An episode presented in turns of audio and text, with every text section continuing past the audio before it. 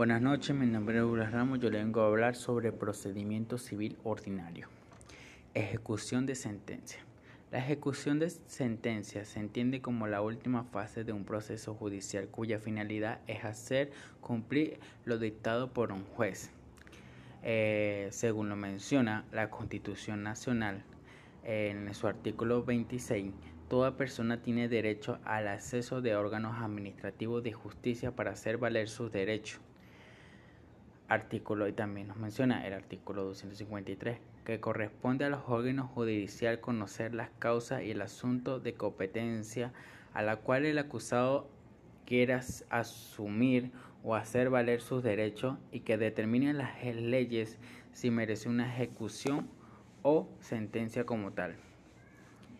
También nos dice que las normativas del Código del Procedimiento Civil eh, nos menciona varios artículos en los cuales, como nos menciona el artículo 200, 523, le corresponde la ejecución de la sentencia al tribunal que conoció el asunto en primera instancia.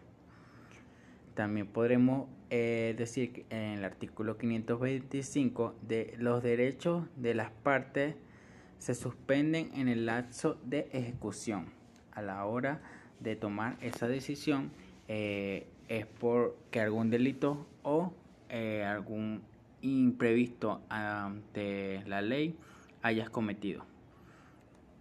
También te tienen que tener en cuenta, eh, de acuerdo al principio de continuidad de la ejecución del fallo, una vez comenzada proseguirá el derecho sin interrupción, de acuerdo a lo señalado y estipulado con el artículo 532.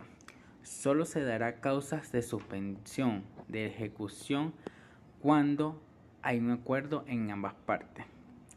Eh, prescripción de la ejecutoría alegada por el ejecutado. Cuando se alega el cumplimiento de la decisión. Mediante caución en juicio de invalidación.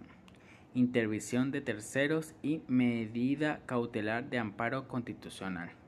En esas seis razones se puede suspender como tal la ejecución. También se tiene que tener en cuenta el embargo, que es en sí, en derecho procesal, es una medida cautelar adoptada por la autoridad judicial para asegurar el procedimiento que recae sobre determinados bienes cuya disponibilidad se impiden a la hora de la ejecución de un juicio si así el juez lo decide. El embargo se puede clasificar en embargos preventivos y embargos de ejecutivos.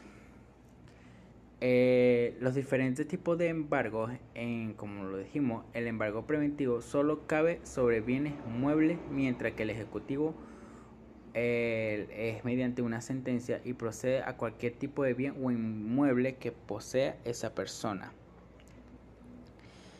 Eh, también se tiene que tomar en cuenta el depósito judicial. Practicado el embargo, se entrega las cosas al depositario judicial.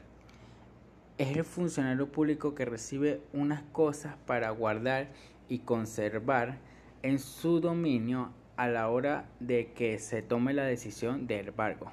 Se trata de un eh, funcionario de auxiliar de la justicia que se queda a cargo de estos inmuebles hasta que el juez considere que no.